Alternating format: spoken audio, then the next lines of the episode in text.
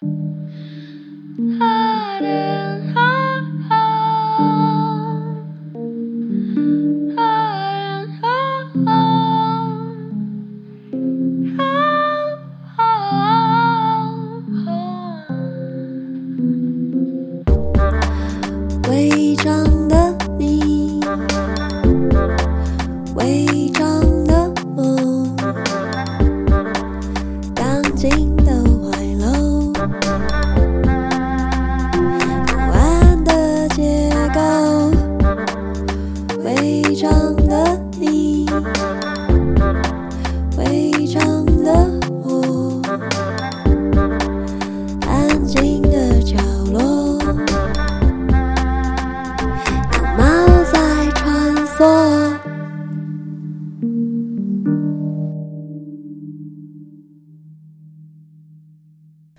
大家好，欢迎收听《违章女生拉链》，我是主持人美女作家李平阳。我们今天请到了一位我们非常期待来宾，这类型来宾在我们节目就跟日本制造的压缩机一样稀少。他是谁呢？我们来问我们的挥之不去的客座主持人严娜女士。是的，今天我们感觉到一股直逼脑门的阳气，已经在我们本节目许久未曾听到男性的声音了。今天到底是谁呢？他是我多年写作的好朋友。仔细想想呢，他好像是我第一个写作的好朋友，所以呢，就是要郑重的介绍他。于是我要朗读出他现在的 title。他现在呢，就是正在担任国科会人社中心博士后研究员，即将要卸任。然后同时呢，又是清华大学的兼任助理教授。他是台湾大学台文所毕业的博士。他的就是。呃，博士论文呢，赴美获得了三大奖项。不过今天我们不叫谈他博士论文，我们就要谈他的睽违十年终于推出的新作品，他的第二本散文集《永久三部》的李时庸。Hello，大家好。我觉得一个，我觉得。其实可以简单职称，就是我是严娜的写作第一个好朋友，我觉得这个最好了。是 是所以你之后的书界会这样放吗？可以，然后上面放我们第一次登台的那个合照。原本，那时候我还没有整形。哎、欸，你不要这样讲，大家都以为是真的。哦哦、没有开玩笑，我什么都没有做，我是自然的。你说谣言传下去就会变真的。对，我是天然的。但那时候照片还是先不要拿出来。可是为什么是写作第一个好朋友？因为那时候我住在花莲，然后。不知道谁在写作，我觉得花莲好像比较少那种写作社团或是写作会，嗯，对，所以应该是我们大学的时候一起参加了一个南京交流团，就是去跟着长辈去发表论文，我们在旁边吃东西这样，嗯，所以是在那边认识了使用，然后谈起了写作。我记得我回来台湾之后呢，我就打开我的奇摩还是 MSN 信箱，写了一封很长的信。大家知道什么是奇摩或 MSN 信箱吗？这个还可以用，他没有信，他没有，还有人在用吗？他没有有，但是 MS 信箱是没有了。哦，那是同，那不是同一个东西啊？不是，好像有。我以为我们那时候是写信啊，是写信啊，纸本吗？他没有的信啊，寄信，寄信，对，是写信吧？哦，就雅虎信箱吧？好好，是吗？还是呃不重要啊？总之，我就写了一封 太久，两位都不记得一封很长的信，向他表示，就是终于找到写作朋友，我可以跟他谈论写作，还有。音乐、看电影是十分的开心，这样子，嗯，对，就是情牵 情牵南京，对，很像大时代的故事，是的。因为我认识石勇的时候，石勇那时候应该还是在，应该是在幼师文艺当主编，然后那之前也当过，就是石勇也做过出版社的编辑，也做过副刊的主编，这样，对。然后加上后来就是回去，就是据我所知，你是回去继续做学术研究嘛。对，呃，其实那时候我认识小光的时候，刚好在幼师当主编，所以我们是因为一个采访，然后第一次碰到面。那那个同时我已经在念博士班了，对，所以其实有一点像是同时在念书，然后同时在做编辑工作。嗯，所以就半工半读这样。哎，对耶，半工半读。因为我那时候遇到使用，知道你的状况的时候，我非常讶异，因为我自己在念研究所，我在念硕士的时候有接案，但是我从来没有遇过在念。博士的人还可以当主编，进行博士与主编的半工半读。对，我觉得这是神人才能够做到的事情。所以我在那个接任主编之前的几周，把我的大纲考考完了，嗯、然后接下来一年就没有再写过博士论文相关的东西，嗯、因为那个杂志的工作，它其实。呃，事情就是一个月一个月发生很很快这样，但是那段时间其实也蛮好的，就是像认识小光或者认识很多，现在这个时候就除了第一个文学的好朋友以后的第二个、第三个、第四个、第五个，啊、但都比不上第一个。你下一本书真的要写？第一个就是严拿第一个写作好朋友，好大概就这样约定，然后就一直不出下一本书，十年后为了抵抗，就还要再等十年，哦 变成回忆录了。对，好，请继续说，不好意思对。打到你。对，所以那个时候就呃，我觉得也蛮有意思的，就是同时在那个工作，而后来回顾起来看的话，就是编辑在过去的这很多年，就除了我自己的文学啊、呃、研究或者是写作以外，它变成另外一个大家辨识我的一个很重要的身份。所以今天遇到很多呃写文学上面的朋友，大概也许都是从编辑这个身份认识我的。那杂志社后面就后来还有一段时间就再到了出版社，所以就是报纸、杂志出版。那中间有一年的好像是放假蒸发一样的时间，嗯、就是今天啊、呃、就完成的这个书里面写到了一个旅行这样。嗯、而且你还有还有做剧场，对，还有做剧场。呃，主要我其实是参与者，嗯、就是我跟啊、呃、朋友一起，就我们一起在呃。让一个呃舞团与剧场，嗯、那这几年其实在，在因为我过去我自己很喜欢看表演，就呃主要是从喜欢看戏，嗯、然后喜欢看舞开始，嗯、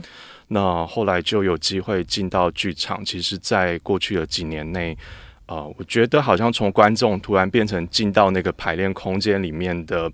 呃参与制作环节的人。那那个眼睛的转换很有意思，然后也认识了很多剧场的，主要是舞者，主要是舞者或者是呃设计的朋友们，这样在这几年当中发生的。嗯，因为我就会觉得这好像是一个需要有大脑切割术的人才能做到的事情。就是我们在这个译文圈会流行几句俗谚嘛，例如说，如果你要害一个人，就要叫他去念博士；如果你要害他害一个人，就叫他去做编辑；如果你要害一个人，就叫他去做剧场。因为你现在就三位一体，全部都做了，所以我就害了我自己。有负负得，因为我觉得这好像是需要不同的精神的耗耗，就是耗耗费的力量是不一样的。对，就三者是完全切开的，切开的。那你是同如何同时要进行这么多事物啊？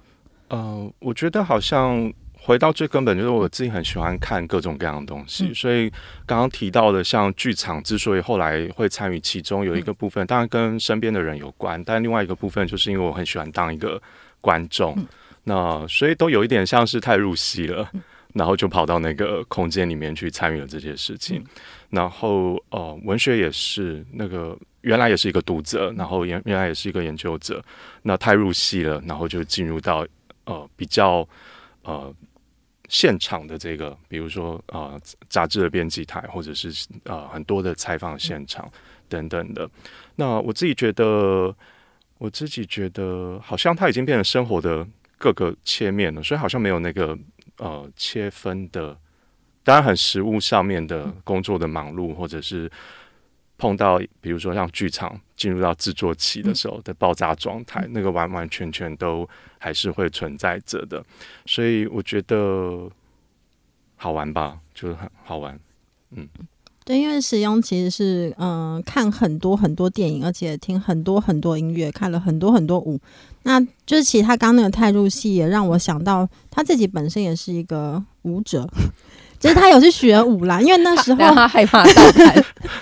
对，就是只要有跳，就敢称自己是舞者嘛。严娜好像也是一个舞者 哦，对，而且严娜还演过戏。我而且我去，我去的是明亮的地方，就是他他们经营的那个，就是。而且我第一次刚刚提到那个第一次我们一起的旅行，那个我们去唱歌的时候，他就他就就那对我的第一印象就是他是一个跳舞的人。我是哎，我要杀你！为什么？等一下，因为我在你在南京的地方唱歌跳舞了。对啊。你在演浪子弹飞吗？你有吃火锅？没有，在 KTV 表演了一番，我就把那个就是爱情的恰恰传到中国这样子。哦，所以就是你把它引入中国的，对，就是有我。欸、所以我也我也是你就是跳舞表演的第一个观众，不是第一个观众。可能没办法，因为我就算是比较常在表演。对，因为他妈也小时候他就表演过诸葛亮歌厅秀，所以他启蒙的比较早。应该是我在中国登台的第一位观众，这样子。太荣幸。你们手上到底经历了什么？没有，但总而言之，学生会听这一集吗？但总而言之呢，因为我觉得，呃，使用给我的印象就是他是一个非常土地的人。怎么讲？就是他会有一种很平静的，对，这种氛围，好像你在里面丢石头也不会有扬起很大的尘埃，所以他会给人一种非常安心的感觉。这个其实很适合做编辑嘛。那另外呢，就是因为这样的人他去跳了舞，所以当时他跟我说他在学舞的时候我相当的吃惊。对，我就很难想象他动起来的样子。对，或者他要把这个情绪透过身体表达出来，或者是一个什么样的状态？那他去学了，也去跳了，而且，呃，包括你在就是这本这本书里面就是谈到的，你去哈佛访学一年的时候，你也在那边跳舞，对不对？所以感觉好像是散步跳舞，是一个很身体感的写作。但回到你个人身上，又感觉到，哎，使用还是那块那块土地，就是 有种精神分裂的感觉。你可以谈一下，就是你在那个学习舞蹈啊，然后加入这个。剧场怎么去思考身体进入你的写作这个部分吗？我觉得你可能也会有一点呃相似的感觉，就是长期在跟文字工作的状态，它其实用到的只是我们的就是也许大脑或者是就是思考的这个头，所以对于整个完整身体的想象，在过去我自己是突然有一天意识到我对我自己的身体非常陌生，那。嗯，最早其实也许是开始上瑜伽课。嗯，那因为我妈妈她过去就长期在上瑜伽课，所以因为她的关系，呃，我最开始接触到的身体经验也许是瑜伽这个这这样的一个过程。但是，呃，在那个呃练习的过程当中，就你会越来越感觉到过去其实这块是很缺席的，就是对于自己身体的了解。那那个状态。并不只是指向，就比如说学习跳舞这件事情，就算是进入到一个陌生的空间里，然后陌生的呃和人接触的一个环境里面的时候的那种不自在或无处安放，我觉得到后来我就会开始在想说，那如果我换一个方式去想自己，那身体如果变成是一个我已经陌生的外语的话。那我怎么样重新通过，比如说进到排练场参加一个舞蹈课，重新把这个经验找回来？所以这个过程当中，呃，我觉得就经过了比较漫长的，比如说开始接触到去上芭蕾课，去上现代课，然后去上一点点的即兴等等。那开始知道说，原来身体的语言它一样，就像我们在阅读或我们在接触文学，它是一个需要去。学习说话的过程，所以这可能是在过去几年刚开始，我很啊、很常在试着让自己放到那个位置的事。那我记得我第一次上那个走到排练场，然后上的第一堂舞蹈的那个夏令营，其实也是在呃研究所准备要毕业前。那那时候也许也可能是因为考试准备论文考等等的，就是那个比较高压的状态，所以我就。在那个前一周，突然之间就报名了最早的舞蹈课，这样，然后上完那个舞蹈的夏令营，然后去啊、研究研究所的毕业考试，这样。但是如果稍微再拉后面一点看的话，嗯，除了那种重新有了身体经验之后，你看待剧场，比如说一个舞蹈演出，你坐在座位席里面，你可以很具体的感觉到表演者的身体。细节，或者是他运动的方式，那那里面其实有呃不同的想事情的方式，但是一般的读者或观众并不是那么容易的去理解，所以在那个过程当中，我开始试着用，比如说写舞蹈相关的文章去描述它，然后去试着接近一个跳舞的人，他们到底怎么样去。呃，运动训练，或者像我们长期阅读一样的养成他们的身体的各种可能性，所以这种种种种的，到了呃波士顿的这段时间，还是继续的去，比如说进剧场或者跳舞。我觉得到了那个一年当中，我觉得其实在一个大的空间下，我也是把我自己放到了一个陌生的城市，所以。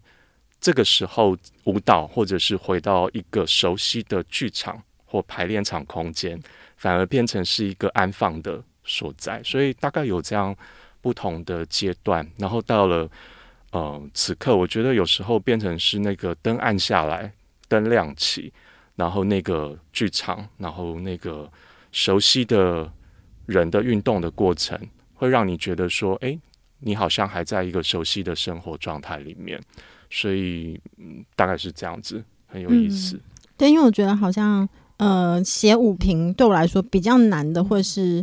呃，就算我有乱跳舞，但是其实我不太知道说要怎么去看身体运动。但我觉得使用的那个舞评很厉害的的原因，是因为它能够看到身体与空间是怎么发生关系的。我觉得这个是一般来说文学训练这个背景的评论者可能会比较难做到。那也是源自于你有这个 勇气，把自己的身体丢到原先最陌生的空间，让它慢慢变得跟自己熟悉起来。我觉得你最开始是学，还有学古典芭蕾，这个让我蛮惊讶，因为它是需要身体纪律的，而且我们不是儿童，嗯，对不对？我是一个成人。而且在舞蹈教室，可能也许男性又比较少一点，你会觉得有点感觉到害羞吗？因为毕竟我好像去舞蹈教室，我最先感觉到的，嗯，除了身体运动的感觉之外，最先感觉到情绪是害羞，因为我会怕别人注视我，我怕跳错。对，害羞是一定会。然后我印象很深刻是刚开始那几年，呃，更多年以前在学刚开始学舞的那个时时时刻，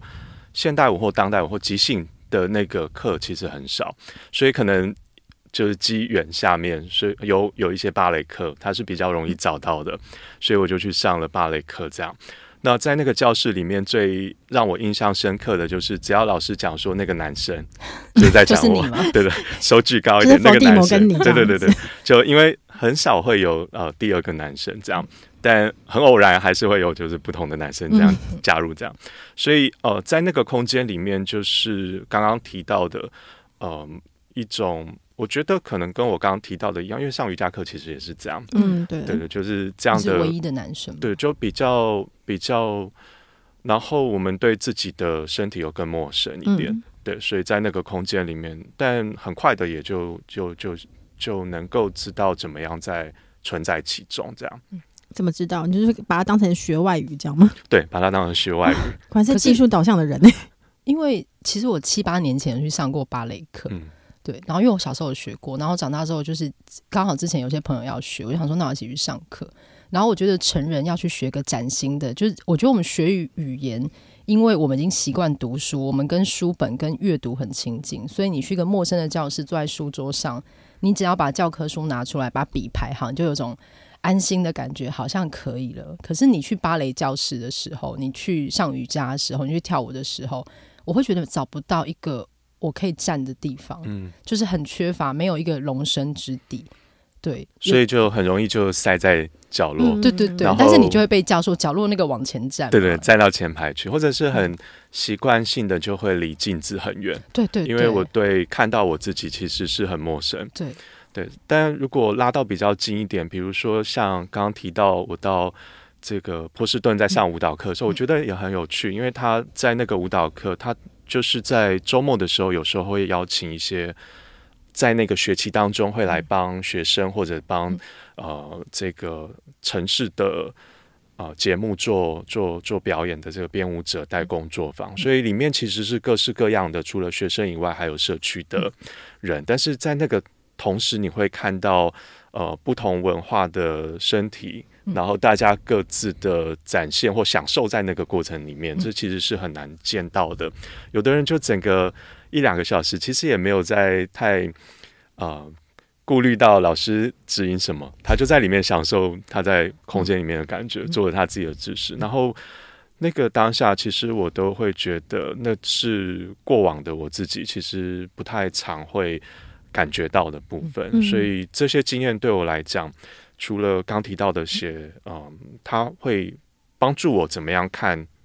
比如像剧场作品，然后帮助我去描述它。那更多一点的，其实是一点一滴的故事，我在里面遇到的人，然后有时候在街角喝完一杯咖啡，吃着面包，很冷，然后走到那个排练场的过程的一个很，嗯，很短的片刻，我觉得那个在，嗯。人生相遇的过程当中留下来的一些记忆或故事，变成后来我觉得剧场给我的一个几乎像是象征或隐喻一样的，就是人的在场跟直接的面对，它是相比于，比如像网络的或者是各种各样其他的表现表达形式来讲，剧场在这部分的在场，其实给我很大的启示。嗯嗯，我觉得在读这本书的时候，会觉得。呃，可能刚好我都睡前读，就读个几篇，我会觉得它是一个非常安静的作品，而且我觉得这好像是一个冬天的书，就是整本都有种温度偏低，但是是舒服的干冷的感觉。然后我觉得也很像那个呃前面的孙子平老师的推荐提到的，就是我觉得他会召唤出很多，就是我觉得真的是年轻时候的片段。就是那种看完一个非常厉害的戏，你从一个黑盒子走出来，然后你会有的时候你会完全不想要依靠任何交通工具，你就想要走一个很长很长的路抵达哪里。对，我觉得整本书给我的是那个感觉，它是一个漫长的什么的延续。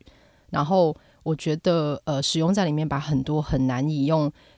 呃一般来说很难用语言语言叙述的身体感把它留下来了。然后我也是非常喜欢有个片段，就是你去。呃，湖梭罗的湖游泳，嗯，对，我觉得那段真的是跟诗一样的事情。就是我们大家都知道《湖滨散记》，也读过，但是我没有认识一个人在里面游过泳的人。那那个那天其实是这样，那个是我即将要离开的前夕，嗯、然后当时在呃学校认识的一个朋友就开着车载我们到呃湖边。那我后来觉得他有意为之的，嗯、因为我准备要离开那个波士顿了。嗯、那那天。到了那边，其实有很多人在旁边散步，或者在那个就是岸上，也许铺个野餐垫，然后在那边晒太阳或翻翻书，像我朋友一样。那我觉得，对，来到这里了。我本来只是想要涉水，感觉一下水温或什么，然后游一游，游一游，哎，突然的到了湖中央，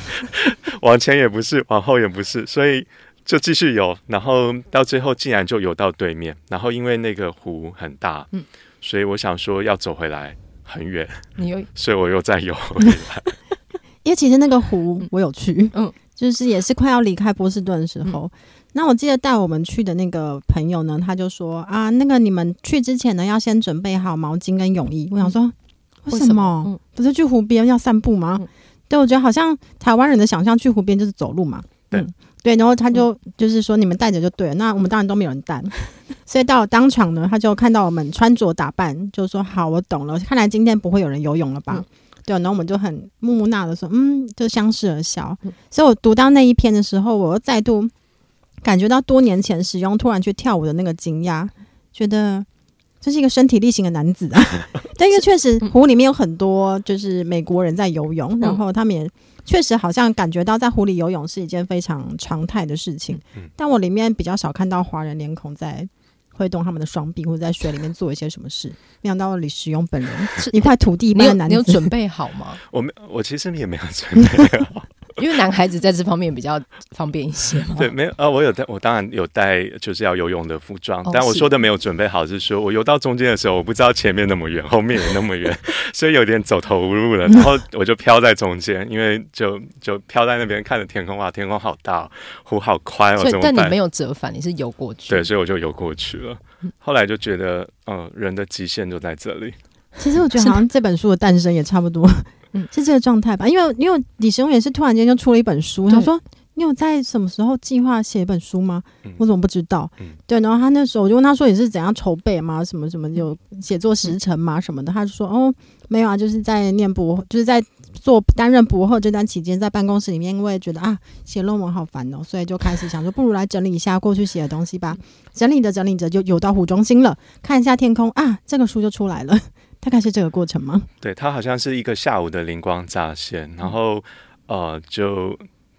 对，很像严拉刚讲到，就带了泳裤，本来没想到，本来没想到，然后 呃，因为等一下，所以这本书是是那个泳裤吗？对，我现在不太理解这各种字面的移动之后，泳裤与与湖，所以这是永久泳裤，对对，永久游泳，永久游泳，永久游泳，对对对，哎，很美，可以，对。对，然后那那天其实是这样，就是我我我那时候在校对另外一本书稿，然后觉得很烦，这样。那那个烦当然是就是因为看了很多遍，一看再看，然后总是还有错字这样，然后我就很苦很苦恼，然后看得很疲倦这样。那其实讲真的，就是里面写作的很多的故事，在过去的几年，我从来没有想过会再出第二本书。那原因可能跟我自己也当编辑很长的一段时间有关，所以。我知道做完一本书的过程，或者说它出版之后的那个不容易抵达，所以我自己没有想，曾经没有想过这样的一个书本会完成这样。但是，但是可能也是因为当了编辑的眼睛不同，所以在那个下午，我突然觉得好像过往在不同的时刻写下来的文字，我突然想到怎么样把它们放到一个作品里面，而不是只是在不同时间点写下来的文字。所以我其实有一点像是，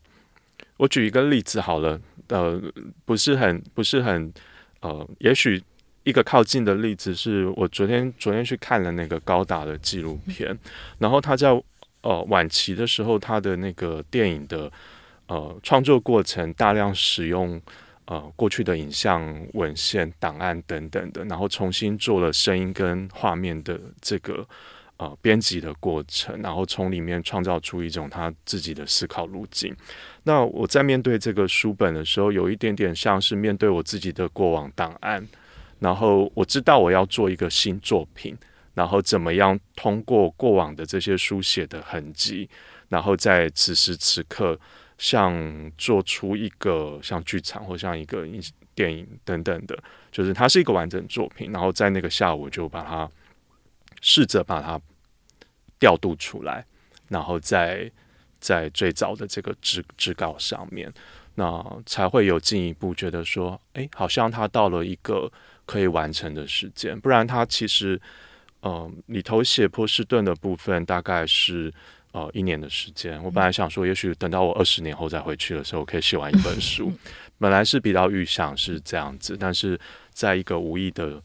下午，游到湖中。那天没有带泳裤 所以这个是永久裸体吗？对，反正是有一点像是那样的状态下面就完成。嗯、但回头看，比如说回头看那些故事的时候，会有一些新的意义出现。嗯、比如像刚提到那个梭罗的那篇啊、呃，我就想到，其实我一直带在身上，比如像在编辑台或者到了呃美国去的时候，我都带着一本孩子的诗集，然后再放在。桌案前面，或者放在那个床床头上面，然后这件事情到了，比如像我重新回看这个故事的时候，那个东西突然之间串联起来，嗯，所以比如像在这个故事的最尾声，就永久散步如果是一个故事的话，它的最尾声其实那个九月也引指孩子的九月这首诗题，所以对我来说，就是怎么样在回看的过程当中，像面对自己过往记忆档案，然后把它拼。呃，拼装起来，然后把它成为一个新的，呃，对我来讲，希望能够分享出去的故事。嗯，我觉得你在这里面展现我最喜欢的技术，也是那个像剪贴布一样那种剪贴的技法。就是你刚刚提到，你把孩子的那个孩那那个那首诗，他包括他自己的人生剪贴到梭罗，就你参去去湖里面游泳的那一篇里面。因为我我自己感觉到，如果我在经营剪贴技法的时候，我可能会想要在里面创造某一种让读者感觉到惊奇，或者知道我在怎么剪的那种阅读感觉。但我感觉到这本书其实是一个非常整体的有机体，好像去逛一个就一个安静的下午，去慢慢逛一个博物馆。但那个博物馆。里面有很多金屋画，嗯嗯，他也没有告诉你说你要从右边走还是左边走，你可以从中间直直的闯进去，在里面慢慢的坐一个下午也没有关系，这种感觉，因为它可能在排编排上面也不是我们预想的这种散文纸的编排方式，确实是有一种散步感，而且是静静的静物画观看的散步感，然后同时也感觉到里面流动的东西也很像，就是红常秀在海边，让我们在海边跟他一起走一个灰蓝色的海岸的那种感觉，那就是。如果可以用一句话来概括这本书的话，我感觉好像是你在那个第一百六十一页，大家可以翻开这一页。我现在进入，我们俩聚在一起就变成。如果读者你有对对读者你有购买这本书的话，跟我一起翻开来。就我自己也翻开了第一百六十页？请问我们一一百六十一页是如同年轻时读过便牢记的句子，大海边沙地上的一张脸。对，就可能也许你经过那海海滩的时候，你并没有想过。呃，可能那张脸你会把它带着一路回到了台湾，然后在这本书里面用这种方式很很轻盈的呈现。那因为刚使用来的时候，我也立刻跟他说：“哎，其实我很喜欢这本书，这是完全是真心话。”因为我很早就读实用的作品了嘛，我感觉过去读实用的作品会必须要跟着他那种比较具有哲思的，嗯、要怎么讲，就是那种脑中的辩自我辩论的那种路径去走，有时候读者不一定跟得上。但在这本里面，我感觉到你可能跟跳舞一样吧，就是本来是一个把自己放进陌生的空间，然后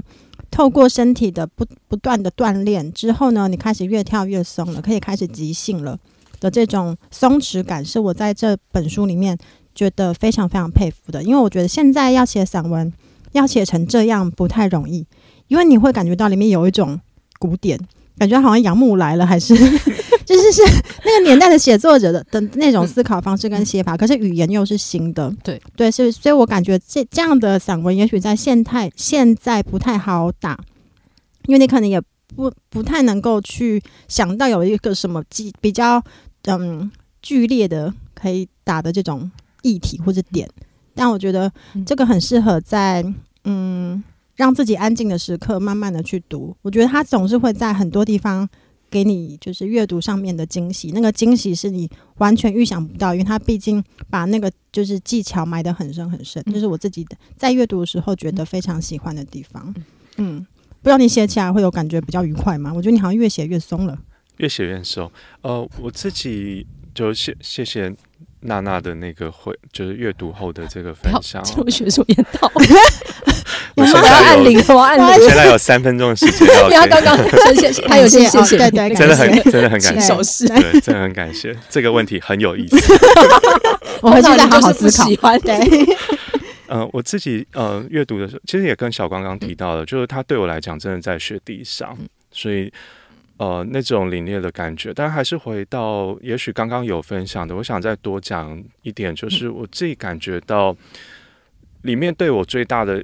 意义，其实是关于时间性这件事情。但我真的就像你刚刚讲到的，它其实很难跟人分享。嗯，但是对于时间性的思考，其实是这这几年我自己在同时在做文学研究，面对到历史问题的时候，以及文学的重新讲述历史这件事情。会反反复复遇到的一个很重要的课题，因为它导引的各种各样的当代的状况，这样，所以时间性的各种面向的思考，到了这个散文集里面，到底怎么样去呈现它？我觉得，呃，它就变成是对我来讲，嗯，它没有办法直接的讲出来。可是，比如说像对人的存在与否，对于记忆的这种。永恒，或者是片刻也好，就像刚刚引述到的那那段话，它是来自另外的一个作品，但但不重要，它来自池雨屋的最后一句话。那我自己在在这些呃过往的文学者或思考者的对于时间或记忆的讨论里面，其实留下了蛮多的呃回响。那在面对到重新理解我曾经经历到一个像是蒸发一样的。生命经验的时候，到底怎么样把它带回到好像雪融之后的那个大地，让大家变成可见？我觉得旅程当然是最表面一种可以去去呈现的故事的框架，但是在里面的很多细节，我真的很难非常细的去讲。但是里面的编排也许可以透露一些线索，也不是在。哦，也不会太是，就像小光会知道，就是很多很很多时候那个剧一演演完就进入 Q&A 环节，但是那个东西可能就不是我们比较会在那个很立即的告诉你说，哎，这个部分我们的安排会是什么？所以真的是，如果有机会能够看到他的朋友的话，我会呃真的很高兴能够跟你分享里面的很多的故事细节，以及对我来讲，它其实是一个充满。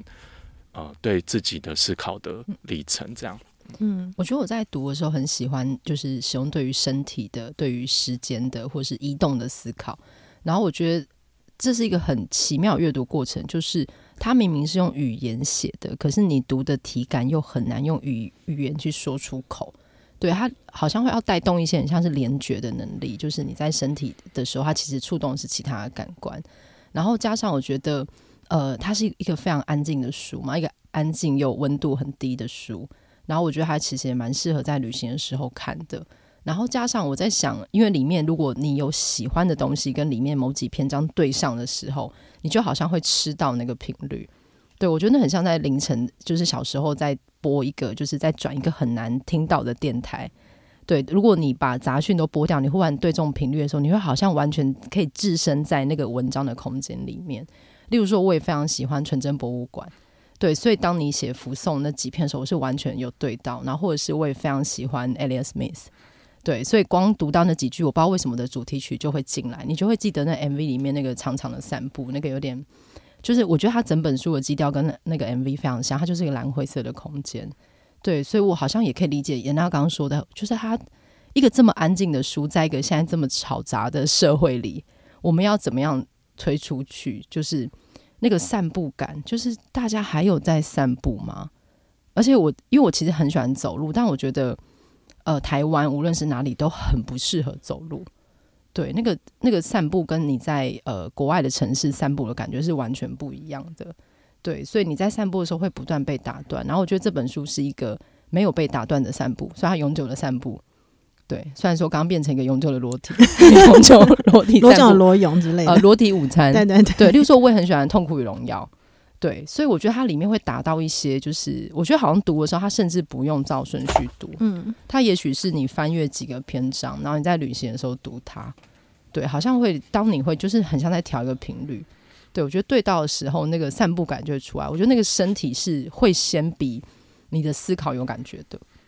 呃，刚刚小刚讲这个让我想到一个回忆，嗯、但是它其实非常的细微哦。嗯、就是那个我在呃研究所的时候住在新竹一段时间，嗯、然后有一个凌晨也是，当时我很喜欢看电影，我大学开始喜欢看电影，嗯、然后有一天也是凌晨的时候突然醒来，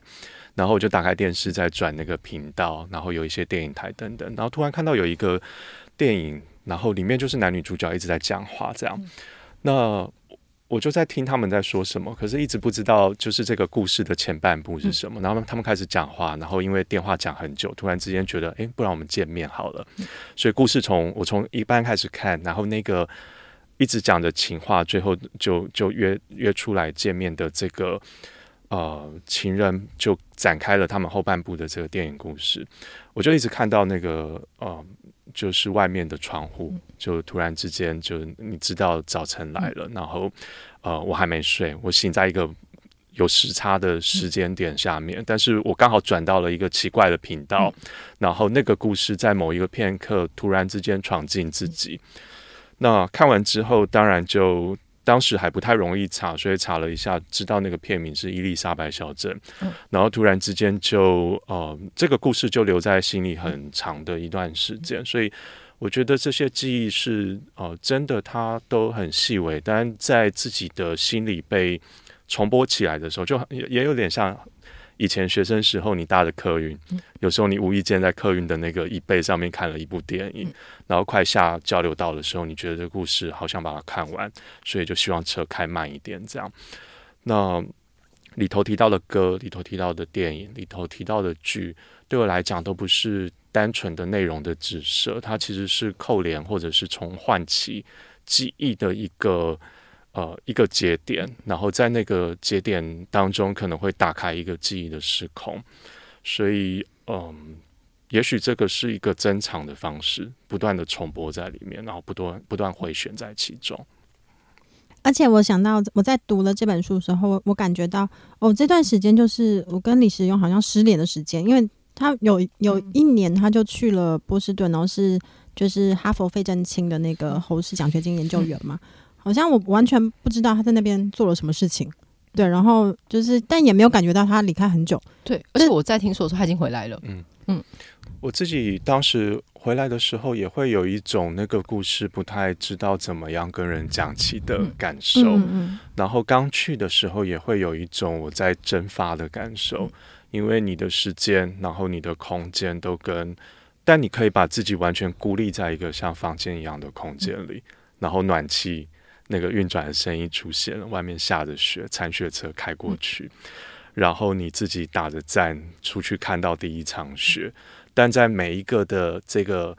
呃突如其来的经验里面，松鼠跳过你窗前的那棵树上，嗯、都很细微，但它真的很难去描述。我相信大家在旅行的过程当中，但我觉得文学或者是各种形式的艺术的故事，嗯、其实。刚刚好就在处理这个东西，所以在里面也许就保留到一些细节，甚至是我自己后来再回头看的时候，呃，你也才会突然想起，原来当时我的感觉是这样。所以刚在最开始有讲到，比如说散场之后，我记得我第一在那边看到，呃，大象席地而坐的手印，然后那个散场之后，冬天的，呃，这个戏院外面。我自己慢慢的走回去，然后觉得哇，电影真的是很好。嗯、然后听完一场音乐会。那那时候严娜准备要旅行波士顿的时候，我有跟她推荐那个 音乐表演场所。但我在那边听过蛮多的那个啊、呃、音乐的节目，然后那那次也是无意间去听了一个 Jorja Smith 的音乐会，然后回来之后，那整个整个回家的路上就漫着大雾，然后我自己就重新在耳机里播着刚刚我在呃现场听到的呃他的歌曲，然后慢慢自己走回去，这样，所以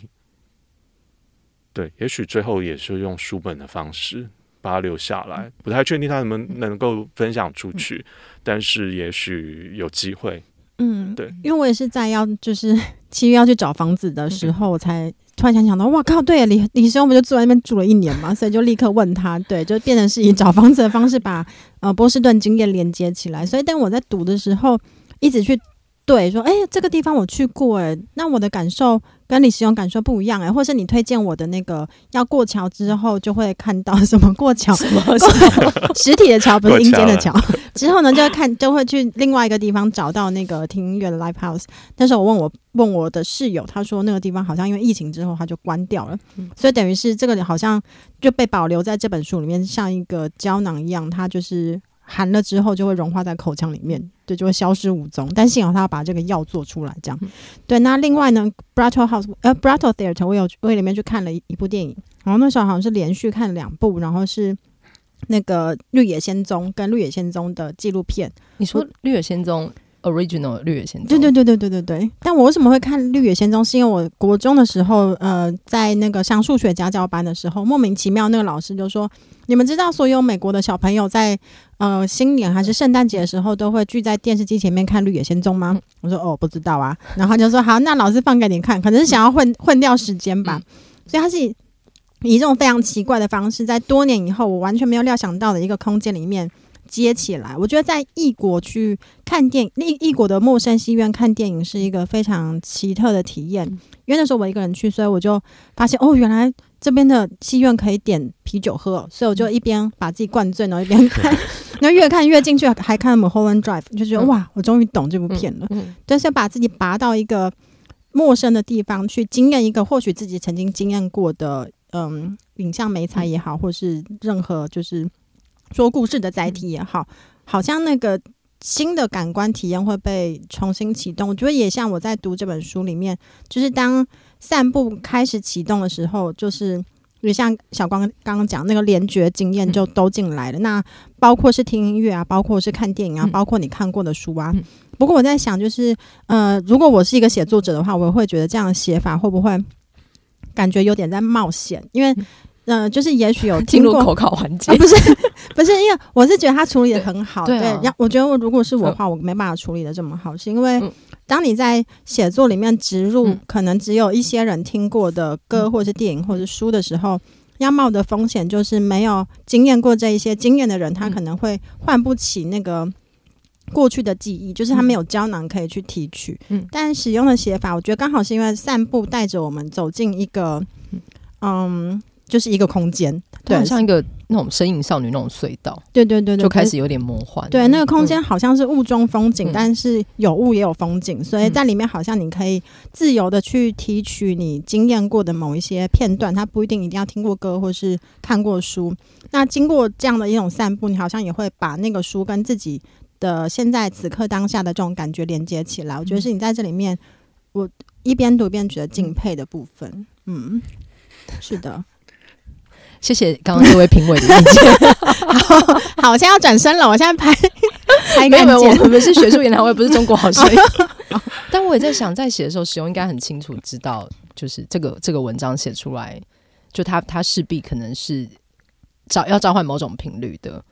对，有点像是做剧场，我们本来就没有很希望。就是也不是期希望，应该是说，并不期待所有人都能够理解。你有抱持这个感觉在书写吗？我觉得在那个写作的当下，嗯、其实这个书的前半部写到刚、嗯、呃提到的这个旅行的经验，嗯、它对我来讲比较像当下的当下的铭记吧。嗯，就是我不会想太多，在那个过程当中要怎么样跟，我是先跟我自己对话。嗯然后有一些非常珍贵的时刻，我先把它保留下来。那当然，在后来刚提到，在整理书的过程当中，这些东西开始变成要去考虑，或者是有另外的一层意义。所以，比如说里面提到我去看这个，刚好提到那个 brettle 的呃影院，我在里面看了很多洪长秀的电影，刚刚有提到。那我也是在那里第一次的看到他的作品，所以也很。很喜欢，但是那个过程当中留下来的记忆，回来之后，最近他的电影上了，可是他的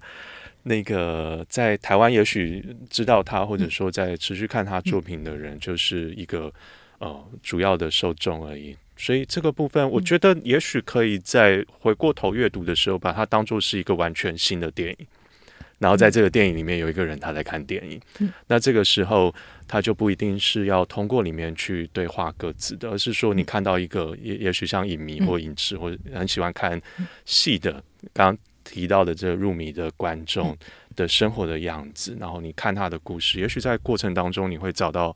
你进入的一个路径，这样。那这个是前面的一个部分，但我觉得后面也许有一些回到了台湾之后的心。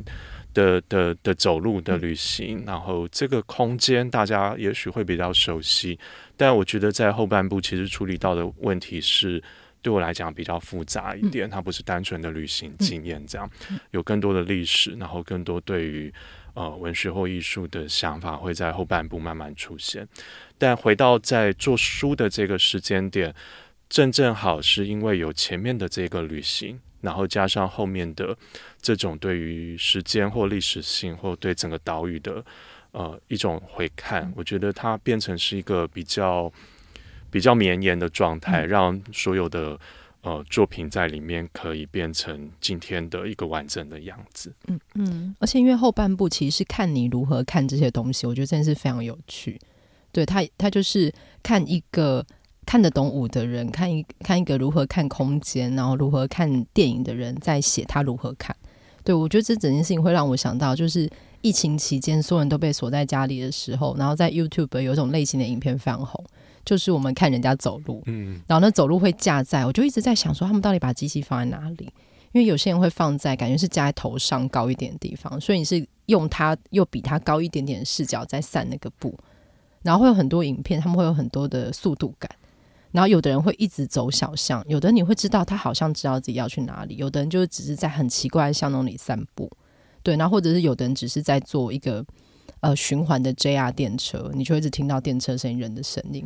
对，我觉得在读的时候会有这种哦，原来他是这样看事情的一个，其实蛮愉快的感觉。我我自己好像也会，当这个旅行回来的时候，嗯、你要重新记忆起它。嗯、除了面对文字，嗯、我也会看，比如像时代广场，然后有一个镜头，然后就二十四小时拍着那个，看看那边天气怎么样，看看天气怎么样，看看人都在做什么，嗯、然后你会感觉到。但现在想起来，就是通过这样的影像，跟我自己在看书的时候。嗯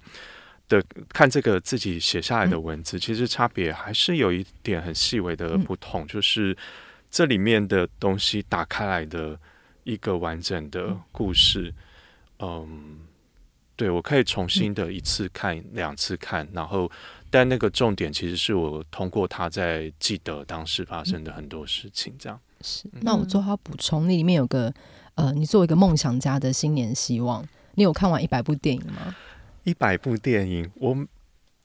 也许有，我看了很多电影，嗯，然后呃，主要在那个电影资料馆，然后或在自己连续剧可能有看超过一百。你有看这么多连续剧吗？当时就是无聊嘛，就无聊的、嗯、无聊的学习时光嘛，所以如果不是在看电影，就是在家看连续剧 之类的。但那个刚刚提到小刚提到那个，其实是整个旅程的起点，然后在一个。叫做梦想拉面的店里面，大家进去要许愿，所以我看到这店，我可能就不会走进去。真的吗？我走进去好紧张哦！我想说，我到底要许什么愿望？你看是不是李时珍会使人惊奇的地方？对，我觉得你他都会走进我们，因为我觉得我我以前对你印象就是，我一直觉得你好像是一个比较内向的人，但后来发现不是，你是内敛，但是你很愿意分享。对，但是你还会走进这样的店，你是带着愿望进去，还是你进去开始想？我是进去了，然后就想说，我到底那个梦，我要描述的梦想怎么样用英文讲，大家会听得懂。后来突然发觉说，我要看一百部电影很好讲。对对，但但当时那那也是我当时觉得，因为过去我自己会有一个片单或者等等的在学生时期，然后那个是一个完全我不知道接下来一年会发生什么事情，然后有一点不安，然后我知道有一件事情会让我。呃的生活固定下来，那就是看电影。嗯、所以当时就想说，不然这一年，呃，所有不安的时候，我就回到电影的故事里面。那确实在后面发生的很多事情，都跟我进出观看，然后剧院、影院。等等有关，到最后做成书，对我来讲，它其实也像一个电影的完成。嗯，因为我有参与那个，就使用那时候在《人间福报》编《百年降生》的这个历程，嗯、然后最后也出了一本书，嗯、然后看了这本书才知道说，哦，原来要去到很远很远的地方，然后在一个没有设计过的时空里面，突然间感觉到那个历史被接回来，要追上去。嗯、对，所以后面后半部就是，我想应该、嗯、无论是台湾文学研究者，或者是台湾文学爱好者，或者是你对。完全没有概念，都可以从独使用独特的散步路径去理解，就是历史是怎么一回事，时间是怎么一回事。然后我觉得也像孙子平在那个序里面说的，就是这本书呢，其实会感觉到它是质地均匀的字，揭开之后可能有烫手的心。我想这个就是，所以结论是散步的人有烫手的心，而且是散步的使用，因为他是一个土地一般的男孩，不知道里面有火山正在燃燃熊熊的燃烧着。对，这个是所以是《冰与火之歌》，所以需要一整篇湖来降温。哦哦，你命里缺水吗？你有算过四柱论命是不是命里缺水？看一下，泡在里面让你快乐，这样对。然后想就是感觉里面就算是，因为他也有讲到学法语嘛，然后呃，感觉好像是把自己跟熟悉的地、熟悉的地方、跟熟悉的人，还有熟悉的嗯事物隔开来的那种陌生感。在那个陌生感里面，时间就进来了。我想在这里面，大家就是也不妨找找看你熟悉的地方，以及你陌生的地方，嗯、然后就是你会怎么去为自己编织一场散步的旅程。而且我使用其实有编了一个歌单，对不对？大家如果有兴趣，也可以去按照那个歌单来听，边、嗯、听边看，就会有这个无感的四 D 体验。应该朝自己脸喷水，感觉到自己有在那个 Walden Pond 里面游泳的感觉。欸、我想要补充问：使用有你自己喜欢的在台北的散步路线？散步路线，这个感觉跟台北市文化局 就开始变成走读，对对，然后还有麦克风说：“好，各位观众，我们现在当你面对中山堂的时候，请你按下 Play One，然后开始按这首歌。”这个问题让人非常非常紧张，嗯，因为那个在呃最近近期有遇过有问这个问题，哦，然后我脑袋一片空，然后我就讲到我最喜欢走的路是忠孝东路，然后我就想说这个答案。很合理，因为中孝东路蛮好走的。对，我好喜欢走忠孝东，走累还可以喝一杯咖啡。对，然后我最喜欢的就是搭捷运到复兴站，嗯、然后慢慢走回家。嗯，然后这个 欢迎大家去走这个路线到你家的意思吗？对，那原因是什么？欸、我们要知道的是从忠孝复兴站到他家要走多久，我们才能够画出那个范围。是的对，走到市政府。哦，你越来越清楚了。你只走三站哦，四站差不多。因为主要是因为我几乎在那条路上长大的，嗯、然后我的学校，然后我的以前喜欢逛的书店，萧氏、嗯、的书店，然后最早开始看电影的百货公司楼上的电影院。嗯然后街上的人，然后一个短短的下午，嗯、所以那也许是真真正的就我生活当中最常走的一条路，嗯、就中最常在附近走路的。嗯、那有时候到国父纪念馆，或者就沿着信义区，嗯、然后远一点到象山之类的。嗯、所以我觉得，如果回到生活里面的走路，它真的就是在很日常性的，然后每一天的这个过程，所以。也许这条路对我自己有有特别的意义，嗯，对，但对对其他的人来讲，当然如果要赋予他故事也是有啦。嗯、那那个就是在其他的呃文字里面曾经有写过，但我我很喜欢在这个路上走来走去的，嗯、所以也许会在上面遇到我这样。嗯，就是信义 boy 的旅程，对对对，忠孝 boy，信义区 boy，可以，东区 boy。东区 boy，咚子咚子咚子，好时尚哦。然后还在就是等红绿灯的时候，在练古典芭蕾的一些 舞步的一个。对，好，现在变大巨蛋 boy 啊！不不不！对，好，我们最后有一个就是。大家想要一起散步的话呢，可以从中校复兴站出来，然后在最后转站到古亭站。因为一月六号呢会在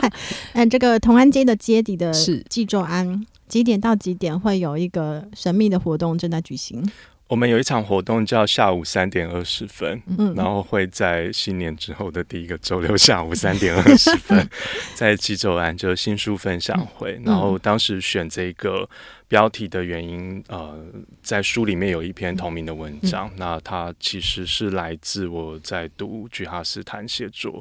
里面，他捕捉到的一个很很细微的时刻，很日常性的时刻。那我觉得。里面，它就像我刚刚提到的时间性，我希望在新年的一个周六的下午三点二十分，可以有遇到一些人，然后在那里面，我们可以留下一些相遇的记忆。然后想要跳跳舞的朋友也可以去那个明亮的地方报名吗？可以，可以，可以说出来，可以吗？可以说出来，可以跟每可以跟娜娜一起跳舞。不是我每我每次想要就是、嗯、就是说大家可以来明明亮的地方跳舞的时候，都会觉得有点犹豫，是因为我不希望大家看到我的丑态。但是现在没关系，就就豁出去这样。你没你没有丑吧？跳超好的。嗯、好，那就先就结束在这里了。谢谢大家。那我们就一月六号，对，一月六号下午三点二十，对。然后，而且我觉得你的新书发表会好适合用。边走边讲的方式哦，好像可以，就是你一个人走在前面，然后大家走在后面，每个人佩戴那个麦克风嘛，可以可以，对啊，你就一边说话这样，嗯，可以，对，然后在这也可以在这里进行 Q&A，就是。旁边有小小的河吗？对啊，而且可以走在体，你要在那个提防好像那个不要，有有，我就可以走在提防上，好。好走在提防上，就不要进去，还是他就是一时之间。一回神，人已经在水里。一又要再举办一次永久裸泳的新书发表会。我知道了，你们办永渡入日月潭新书发表会，可以可以。然后泳游过去人会在中央的浮岛上面，就是获得签名。那就拜托出版社，请大家把书要放在防水夹链袋，然后粘在那个泳裤的后面，那个会浮水的东西。没错，我觉得好像编辑好像快要不行了。对，对我觉得是一个蛮好的方法。我也觉得。对，总而言之，我想应该使用以他的企划力，可以计划出各种。因为使用会很冷冷冷静静的接下所有的东西。对，那就先邀请两位当特别嘉宾了。我会裸泳哦，我怕水，我可以划船过去，就是在那边与你们相见。我可能会永久沉默吧，因为那个有点太远了。你说哪个哪个没有 silent 很沉默，还是 think 的 think 的沉默？好的，那我们再来讨论一下，可以永久做点什么？是的，是的。对，然后再次谢谢使用来我们节目，然后也再次推荐他的。呃，暌违已久散文集《永久散步》，对，推荐大家在冬天、在春天、在夏天、在秋天都可以阅读。是的，好，我教女生拉蕾，我们下次见，拜拜，拜拜。违